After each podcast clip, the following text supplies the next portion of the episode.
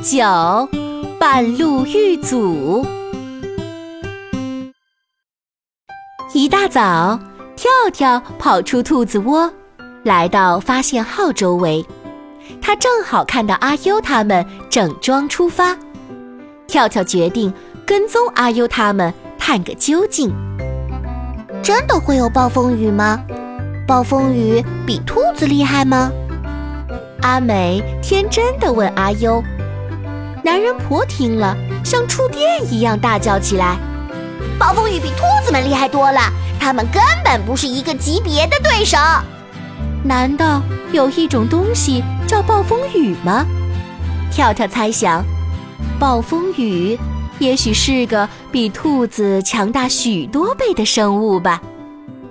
跳跳想起晚上突袭巨石阵的情景。认为阿优他们很可能要去搬救兵，他们对付不了我们，所以才要搬救兵的。跳跳对自己说：“我必须阻止他们。”阿优他们没有看到跳跳，一直快步朝暴风角走去。阿优打头阵，后面是阿美和男人婆，胖仔走在最后。胖仔不是愿意走在最后的，而是因为他太胖。行动总比同伴们慢半拍。丛林里比较凉爽，走在里面让人感觉十分舒服。观察一下丛林周围，没发现什么危险。阿优不禁放松了警惕。他们开始说笑打闹。轻松愉快的气氛被阿美的尖叫打断了。阿美，怎么了？男人婆刚刚问完，就惊讶地捂住了嘴巴，因为这时他才发现阿美不见了。阿美，阿美！男人婆焦急地大喊着。阿优停止前进，折回身来到男人婆身旁，问。阿美哪儿去了？就是那边。男人婆用手指着斜前方。阿优顺着男人婆的手指望去，再低头看看脚下，依稀可见阿美的脚印。他急忙顺着阿美的脚印追去。救救我！前面传来阿美细细的声音。他会不会很危险？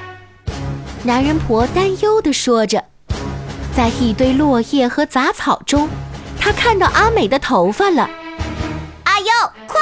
阿美在这儿！男人婆对阿优喊道，同时蹲下身子向阿美伸出手。哗啦啦，男人婆脚下的地面突然塌陷下去。啊！他大叫一声。整个身体被落叶和杂草掩埋住，许多尘土飞扬起来，污染了周围的空气。我们遇到陷阱了！阿优大声对正慢吞吞赶过来的胖仔说：“陷阱？陷阱里有馅饼吃吗？”胖仔疑惑地问。胖仔的话差点把阿优气晕。都到什么时候了？胖仔想的竟然还是食物。哇啦啦，哇啦啦！跳跳突然出现在距离阿优十米的前方，朝阿优卖萌。兔子怎么会出现在这儿？正在阿优吃惊的时候，跳跳的右侧突然露出兔飞的头，左侧。则露出被一对长耳遮住眼睛的甩耳。兔子竟然半路阻止我们！阿优生气地对胖仔说。